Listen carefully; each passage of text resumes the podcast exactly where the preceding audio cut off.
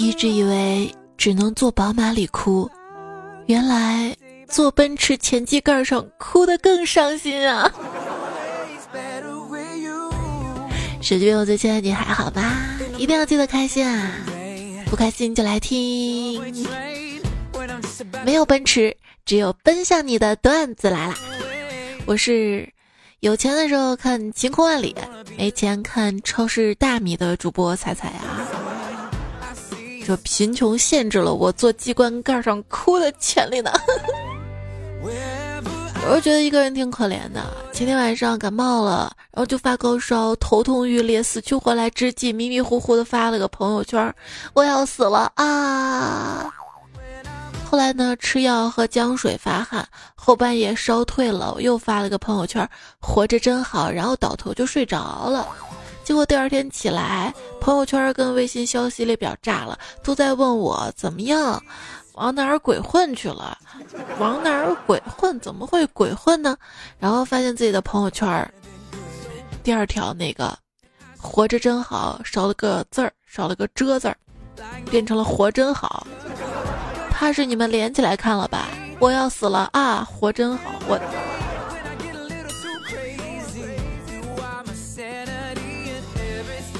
最近总是不是头痛脑热的。就是手受伤啊，然后腿疼，连腿疼的受不了了，看医生啊，然后医生跟我说叫妈妈，我一脸懵，叫什么妈妈啊？他又跟我说叫妈妈，我又懵，然后他气得瞪了我一眼，我只好委屈的叫了一声妈妈。这时候把医生都气乐了，他说我是问你脚麻吗？但是你没说清还是我没有听清楚啊？真的是占我便宜。还有一次，我接到一个政府部门电话，说是要对我们公司进行什么经济补偿。虽然不知道补偿啥，但是听到“补偿”两个字儿，有钱的还是两眼放光的。联系完毕，忍不住旁敲侧击的问：“这补偿啥呀？啥时候来呀？这补偿？”结果才听清楚是经济普查。经济普查，这个普通话标准化训练刻不容缓呐，好不好？话说有个老大爷们去银行取钱，输入密码，然后营业员就说了：“你密码错了，重新输吧。”啊，老大爷重输，营业员又说：“密码错了，最后一次机会啦。”这时老大爷急了，他说：“你知道我错，你为什么不告诉我正确的呢？啊，你这服务质量这么差的啊！”你说到服务啊，我想问一下各位，金融服务费到底是个啥呀？也不开发票的。各位想买车的小伙伴们啊，要知道这两天是最好的时机，风口浪尖的，各大 4S 店都不敢坑你，金融服务费都免了。要买奔驰吗？就是买一辆还送发动机的那种。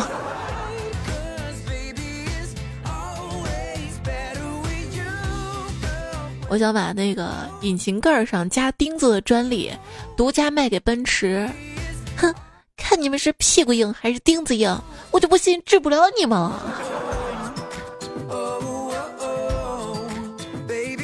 你说为什么谁要治谁呢？就不能和谐吗？不能。以前我不理解啊，农民工讨薪为什么不拿起法律的武器，而是爬吊塔啊、跳楼啊？现在我理解了，一个研究生维权都得靠坐在引擎盖才能维护自己的权利。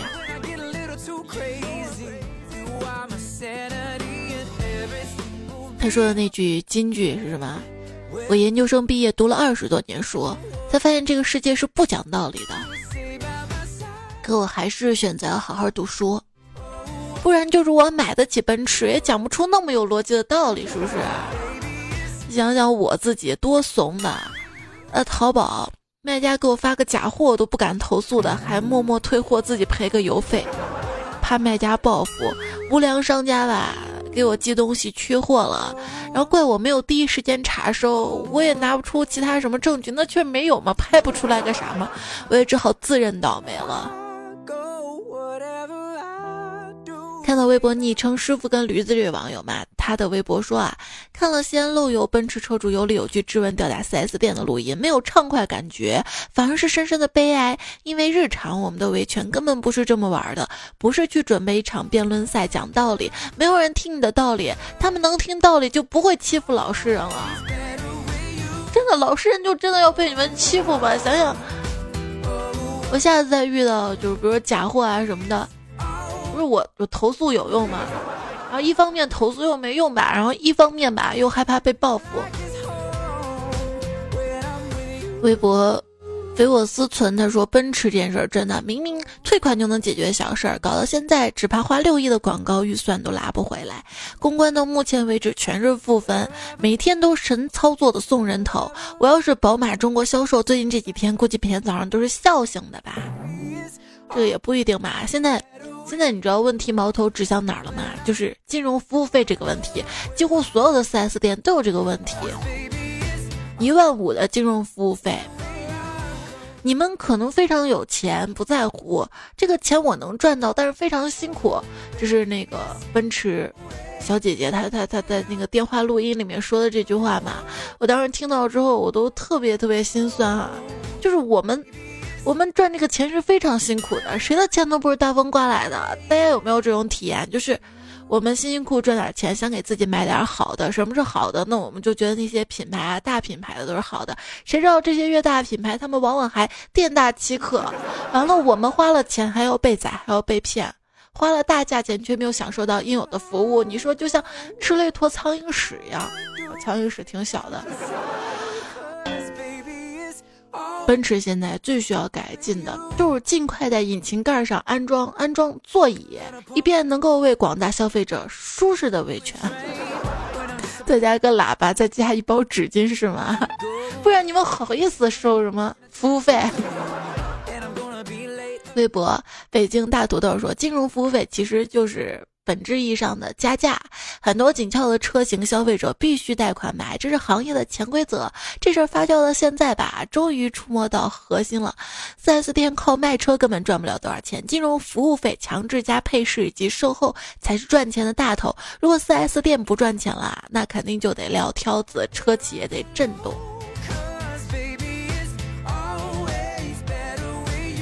我记得我有一次去奔驰 4S 店。有一个女销售吧，看我穿的邋遢，车都不让我摸，那一脸鄙夷的表情。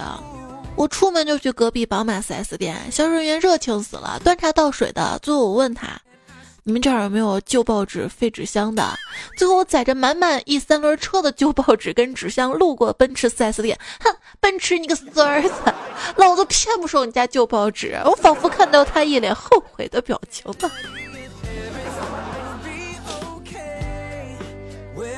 这是个段子啊，但是这件事情我就不断的看，不断的思考，想起以前不知道谁跟我说过的，就是你就记着，只要你不怕疼，不怕死，不要脸，你就没有拿不下的东西哇！但是我们活着，我们要脸啊！说有钱跟没良心是舒服的活在这个世界上最便捷的两种法门了。这个世界上最容易做的就是两种人：怂人和烈士。忍得了就是怂人，也是沉默大多数；忍不了了就一时冲动做烈士。真正的聪明人是能屈能伸，屈是为了伸，伸不是胡乱的伸。哇，这个小姐姐是榜样啊！那至今很多媒体都为这件事儿发声了，央视呢一天还发了八条微博，但是知名车评人至今敢说奔驰漏油事件的寥寥无几。想想是谁敢砸自己的饭碗啊？连数码圈的大 V 都出来了，段子手都出来了。说一个女子问禅师说：“大师大师，为什么 4S 店常年欺客却看不到监管部门作为呢？”大师说了：“啊你摸摸奔驰发动机就知道了。”女子摸了摸，惊呼道：“嗯，有油水。”车到上前必有路，有路必有奔驰车。呃，汽车跟套套是一样的，漏了就容易出人命，知道吗？这是质量的问题吗？这更多是安全的问题，好吗？不过发动机漏油不用怕，漏光了，嗯，就不漏了。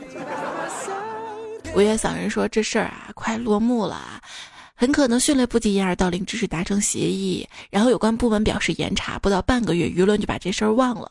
唯一的好处就是，可能以后这种金融服务费是没人敢收了，但以这种行业的尿性啊，换个挖坑的方式是一定的。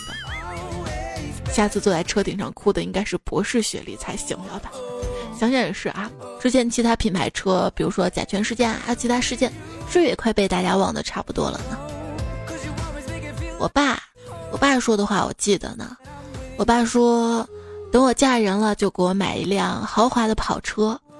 我寻思着我爸挣钱也不容易，就特地不嫁人。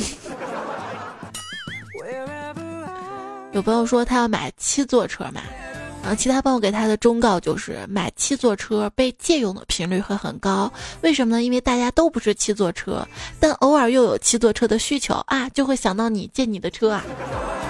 所以应该怎么办啊？应该没朋友。应该怎么样？买电动车。他说我有个姐妹啊，去买电动车嘛，三千多电动车砍价砍到一千八，最后老板一直拉着她说：“妹子，你辞职吧，来给我卖电动车吧。”我给你们讲一下我的买车经历吧。超离奇，大概就是长文啊，深入。大概就有一天啊，我在路上走啊走啊走啊，觉得有点累了，就想买一辆自行车代步，就去自行车店看嘛。说一辆自行车两千块钱，然后旁边人就说啦：“你两千都掏了，不如加点钱买辆电动吧。”就去问电动车的价格，三千五，决定买。被告知说：“你不如加点钱买辆小踏板的摩托车划算。”于是看摩托车四千块，决定买。然后又被告知说小踏板不安全，不如买大摩托。于是再看六千，买。挑来挑去吧，发现看上眼的居然靠近了一万。不料听说一万可以买个二手车了，就去改买车了。挑来挑去吧，二手捷达将近三万，决定买。可是隔壁奇瑞说三万可以买他们新车了，于是打算改买奇瑞。上局坐吧有点挤，加钱换 A 三，觉得车子矮，又去看瑞虎，下来算十万多，不如不买奇瑞，买合资的。看上了 Polo，被告知减配，决定高尔夫。人说加价，一咬牙决定买 CRV，反正跟高尔夫价格差不多。结果听说途观好像也是那个价格左右，于是看途观，不料看中新的帕萨特，决定去买，预算价格似乎可以买奥迪，于是又反悔去看奥迪 A 四，结果路过宝马 4S 店看到三系，又改买三系，前后看完决定买，预算要三十万左右，不禁又想买 SUV 车型。于是到了隔壁雪佛兰去看科帕奇，看完觉得牛逼，想买。门口却开过一辆吉普指南者，一问价格差不多，改去吉普店。快订车的是四十万，OK，准备掏钱。又想 MD 的四十万都花了，不如买点，不如加点钱一步到位买路虎。于是看极光对外形满意，决定买。咨询单位司机，被告知越野性能不如普拉多，价格只差九万，好吧，买普拉多去丰田。看了普拉多觉得丑，MD 咬牙买了兰格酷路泽，最后一百多万，不不买 C SUV 了，买。宝马七一番折腾，最后买了一辆劳斯莱斯，提车开心的不得了。上去一坐才想起来驾照没学。哦，对了，我是来买自行车的呀。算了，看到一个没有锁的小黄车，自行车也不买了。老金开车无法走直线，为什么呢？因为老金急转弯。哎，老张，你干啥去啊？你买车啊？你准备买什么车？奔驰啊？为什么呀？啊，听说奔驰有换发动机服务啊，那带上我呗。一进店啊，欢迎光临奔驰 4S 店，本店有二十二万自然版，三十三万断断轴版。我第一次看我说三十三万断袖版，哎呀厉害了断袖。四十四万助力失效版，五十五万不能关门异响版，六十六万交钱漏油版，八十八万综合一体版。如果您还有钱的话，还可以买进口一键火化版。对了，跟大家说一下啊，去买奔驰车之前记得带上保镖、律师、短视频大 V，还有段子手啊。奔驰是买来看的，也可以是买来哭的，但绝对不能买来开的。一奔机油就迟了。对啊，谁跟你们说奔驰买来是开的啊？就停到那儿装 build 的，你们非要开，你看出事儿了吧？你看，奔驰生于德国，死于中国，享年一百三十三岁。奔驰总裁做梦都没有想到，不是被宝马干掉的，而是被抖抖抖抖音、微信弄死。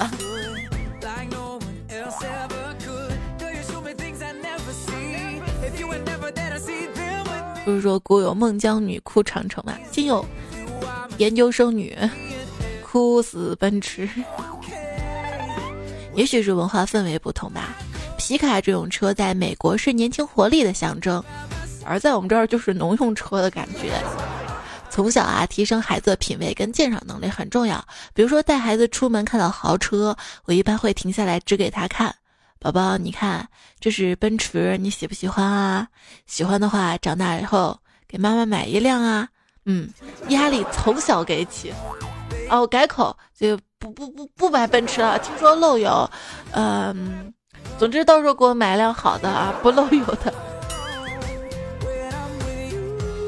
前段时间我同学老爸去买车，我当时就奇怪啊，因为他老爸前几天才买过一辆车，我就问他啊。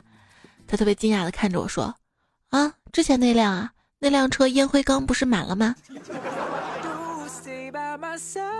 汽车还有烟灰缸啊？” 后来我坐朋友车，我才知道啊，原来汽车里还有点烟器。这就是你让我在你的车里面吸二手烟的原因吗？不能因为汽车里面有点烟器、烟灰缸你。那天逛车展，有两辆车在我面前，一辆贵，一辆便宜。我当然不买便宜的，因为便宜的也买不起。要努力挣钱。那天站街的时候，竟然碰到老同学，但我觉得也没有什么，站街不可怕，谁便宜谁尴尬。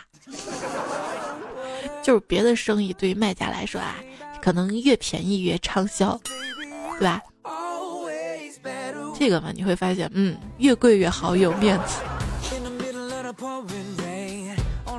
有些人觉得啊，出卖自己的巴拉巴拉，比如说肉体啊、灵魂啊、原则啊，巴拉巴，并不丢人。丢人的是没有卖出一个好价钱。这社会怎么了呀？一个朋友就开导我啊，其实不用花钱也可以买到很多快乐。你看我每天在院子里除除草、松松土就很开心呢。我说，请问你这种带院子别墅在哪儿可以免费领取呢？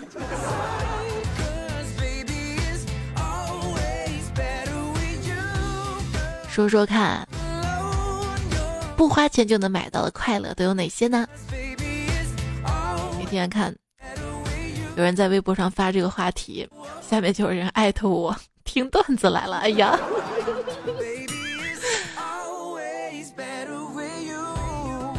真的不要给自己太大的压力啊，因为就算你不给，压力也会主动来找你的。当代青年的日常巴士，嗯，听说那个小孩玩的那个宝宝巴士，青年巴士。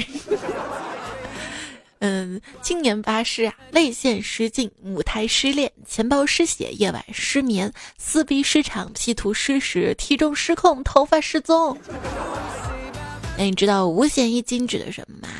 五险一金的五险就是脱发风险、开除风险、肥胖风险、大病风险、单身风险。一金就是我有一颗金子般奉献的心啊。你知道所谓的？早高峰是什么吗？所谓早高峰就是七点出门，你早了半个小时。但是你要是七点十分出门，那你就要迟到十分钟啊！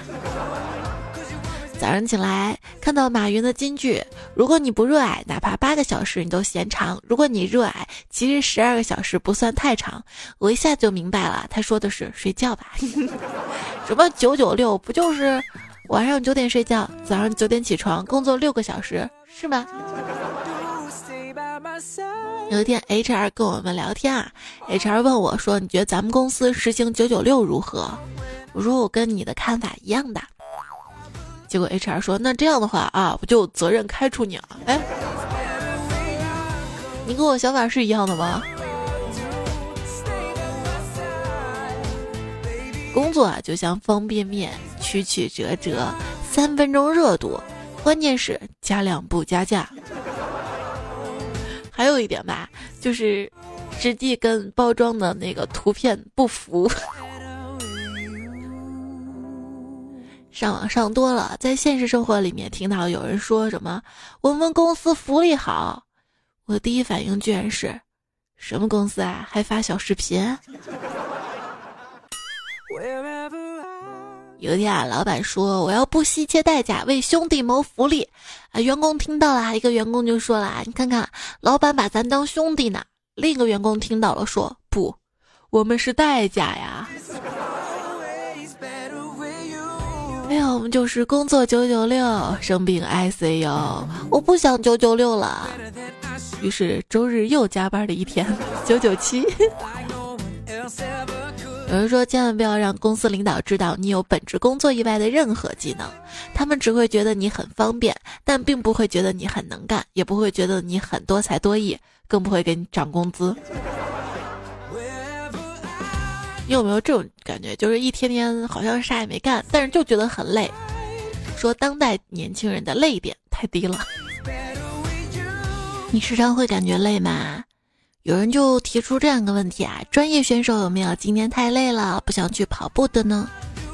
村上春树采访了退役的奥运选手赖古丽言。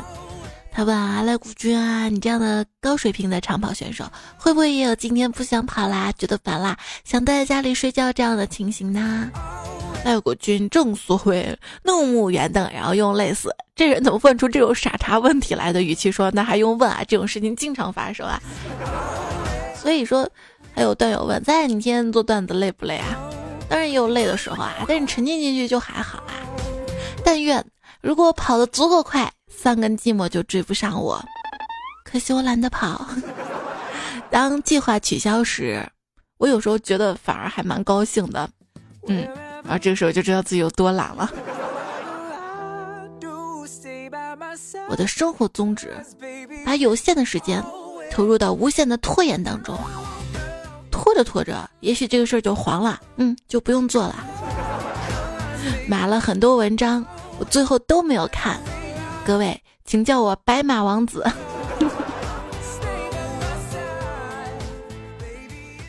很多事儿要自己消化，于是越长大越胖。如果你永远不相信自己，你就永远不会让自己失望。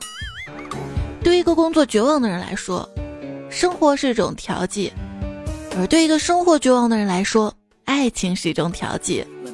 对一个爱情绝望人来说，只有吃好吃的是一种调剂，所以请不要过度苛责我们这些能吃的人好吗？因为你不知道我经历多少绝望才走到这一步的。人生的安慰剂是什么？我的人生安慰剂那就是食物啦。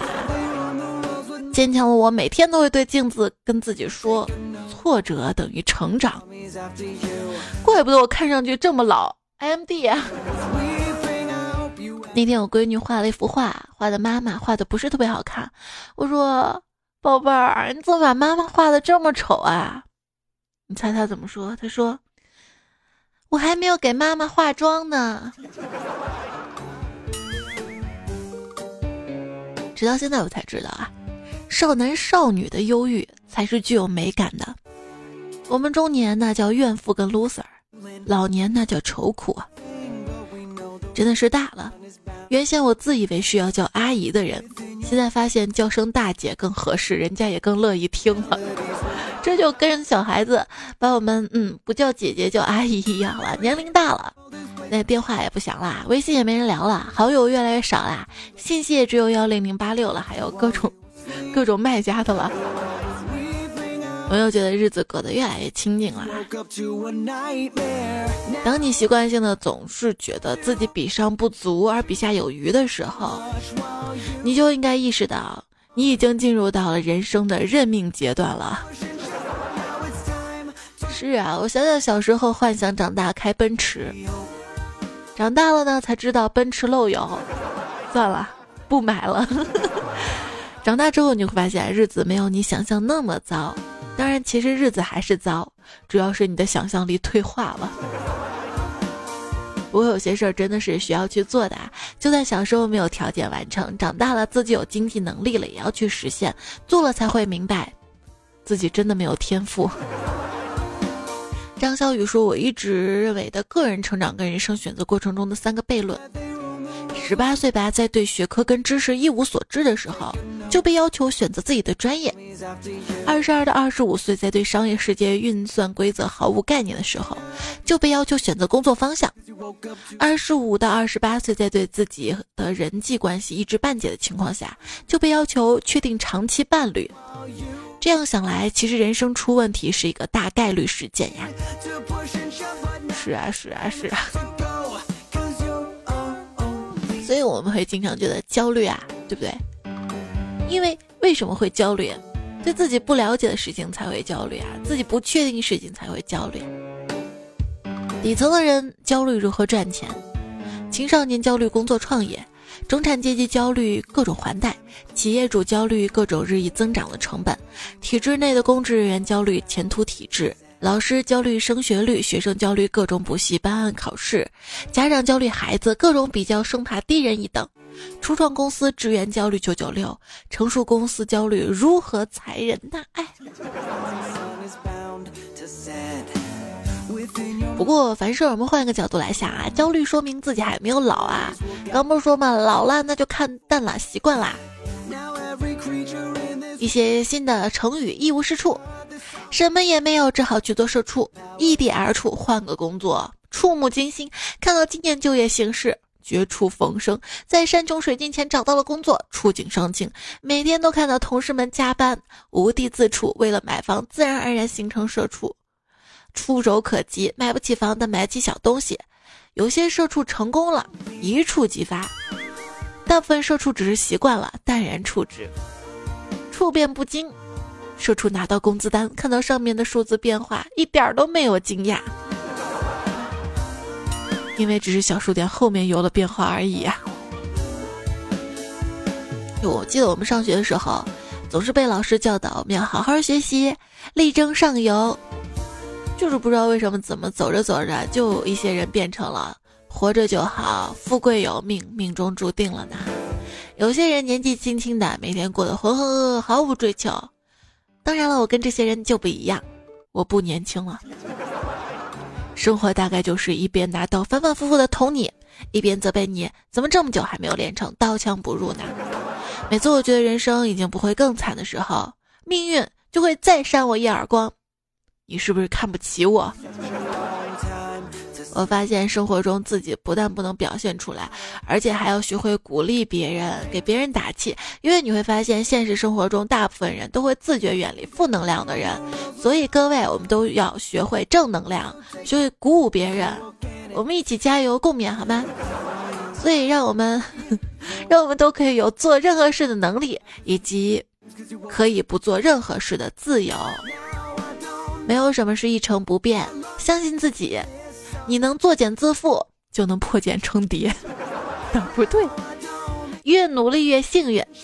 我因为非常努力，幸运的获得了再努力一次的机会。要知道，努力是会上瘾的。我一个同学努力抽烟，真的就上瘾了。当你自己觉得不行的时候，不要着急否定自己。人体内百分之七十是水，可以说人是典型的水货。水货适应不了陆地的生活，有什么毛病呢？那些解决不了的问题，不要立刻逃避，你可以假装努力一下，然后告诉自己已经尽力了，这样会舒服很多。为了避免半途而废，我我学会了一开始就放弃。哦，对了啊，一个微商设置了三天可见，是不是就算放弃了梦想呢？烦恼是不会消除的，烦恼只会更新。对啊，大家有没有想过，其实人生不开心才是常态，开心只不过给你点希望，让你继续活下去。很多人肚子肉嘟嘟的，但又非常容易饿，所以说人类的本质是复读机。我是一个非常谨慎的人，每次深夜下班回家，为了防止被尾随，我都是倒着走的。眼看歹徒一步步逼近，手中的刀尖举了起来，躲在角落的小明赶紧掏出手机，慌忙之中拍了张照片发朋友圈。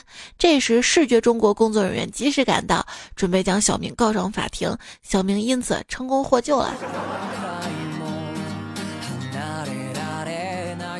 有人说我最可恨的是某某中文网。那年我想看《水浒传》，他说拥有作者独家授权，要充值才能看。四大名著他都有作者独家授权啊，也许是他的后代吧。一直好奇徐霞客作为伟大的旅行家，不做官，不经商，不卖文，带着仆人走遍二十多个省，游记写了六十多万字。那他的旅游经费怎么来的？后来才知道，他原来继承了祖上六千多亩地，收租都花不完。所以你看，好内容都是富养出来的啊。嗯，对吧？这个徐家客五十一岁时出门去丽江，离家十天就找人借差旅费十两纹银，可见无论家中如何殷实，沾上写作跟旅游这种恶习，最终也会破落。写作、旅游、摄影、玩车、回家四号。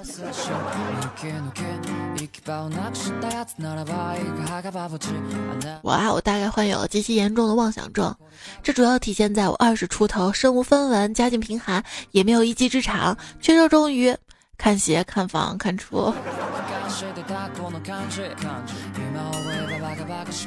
你能热衷于听段子来了吗？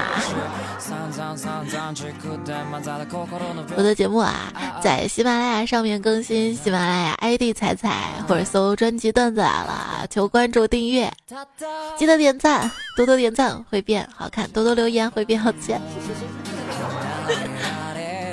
微信公众号是彩彩。彩是采访彩，微博一零五三彩彩都等你找到我啊！微信公众号有小程序可以投稿，看到大家发来的段子。微信公众号的小程序也可以直接听节目。接下来呢，我们来看大家的留言啊。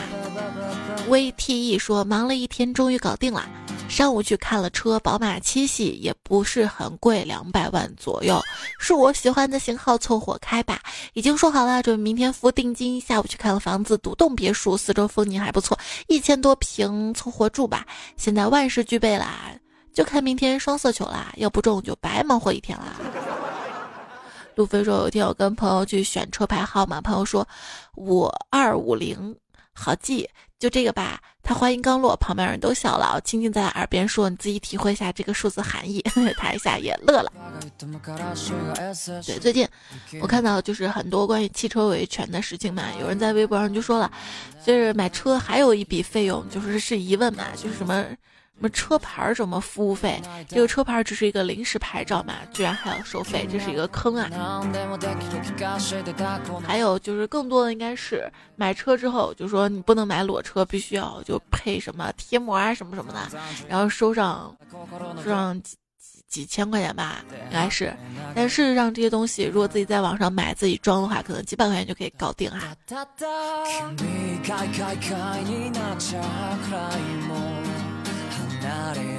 在路上说今天去保养车，保养车间听到两个客户聊天，说起了改装，各有各的不同意见。一个客户说花那么多钱改装，你还不如直接买辆高配置的车。这客户回了一句非常经典的啊，那你为什么要娶老婆回来给自己生小孩呢？为什么不直接娶个带小孩来的老婆？别再找借口说最近买了辆低配版的车，跟高配比起来，高配车就多了右边一个排气管。于是，在某宝买了个假的排气口。最让人头疼的是，到了冬天，左边真排气口冒白烟，右边假的没有冒烟啊！这样一看就穿帮了呀！想了很久，终于想到个办法，于是又在某宝上买了一个美容用的蒸脸器，把蒸脸器放到假排气口那边，自己接上电源，两边排气口都冒白烟了。这人啊，活的就虚荣啊！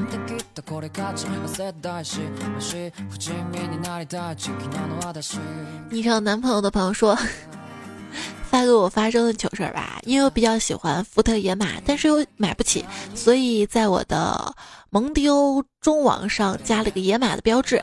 就在前两天，我开着我的蒙迪欧送完女朋友回家路上，因为红绿灯开比较慢，刚好听到一对情侣对话：“老公，怎么了？这什么车啊？千里马。”顿时我觉得自己掉价了。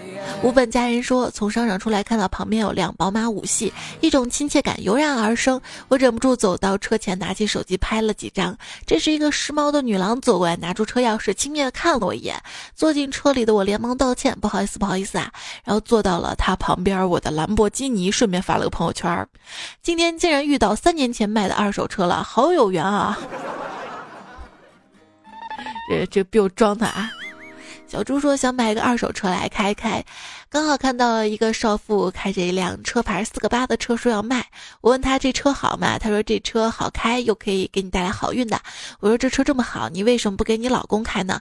他说她老公死了，就是因为开这个车出车祸死的。我说那你说还可以带来好运啊？他说撞车是没错，可是对方负全责啊。我说嗯，看来真的可以给你带来好运啊。我还没娶老婆，可可不敢开这个车呀。不然都没人继承是吧？好，昵称毁在备注上说二货老婆认车牌，笑死我啦！刚刚被一辆法拉利超车，二货老婆问车标是匹马的是啥车？我说法拉利。老婆说牛呢？兰博基尼。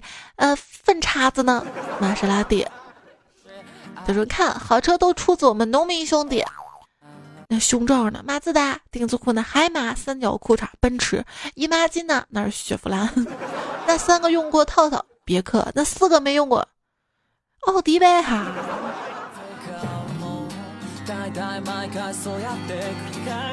还是个段子啊！大家平时也要开开心心的啊，不开心了记得还有我，还有这些段友们。做这期节目也是很多段友给我留言啊，说再能不能出一些就是丧的一些段子啊？咱咱这个你们西安这个奔驰出事儿了啊，你也不说说相关的段子啊？其实这个怎么说啊？这个不好说啊，这个说出来其实不是很好笑，对不对？让我们听着总觉得哪儿堵堵的、憋憋的。作为一个段子节目主播，然后做的节目又不好笑，是不是有压力？然后你说你工作有压力，我也有压力，好不好？然后我们都有压力。互相理解好吧？这两期节目的呃沙发前排有幺八八七二六二，王仔叶、叮咚，仔你好呀，孔安逸。这两期节目用到了一下作者跟段友们发来提供原创的段子，一只小胖几羊。英式美品小百科，帅气的鹅蛋君打头跟他朋友，惨绿少年金三兔来自何人？五六六三撇山，大哥王振华，民工于阿福，林教授贝克汉猪展，千山人迹，小妹妹学吐槽，画面妖僧，Tiger 公子，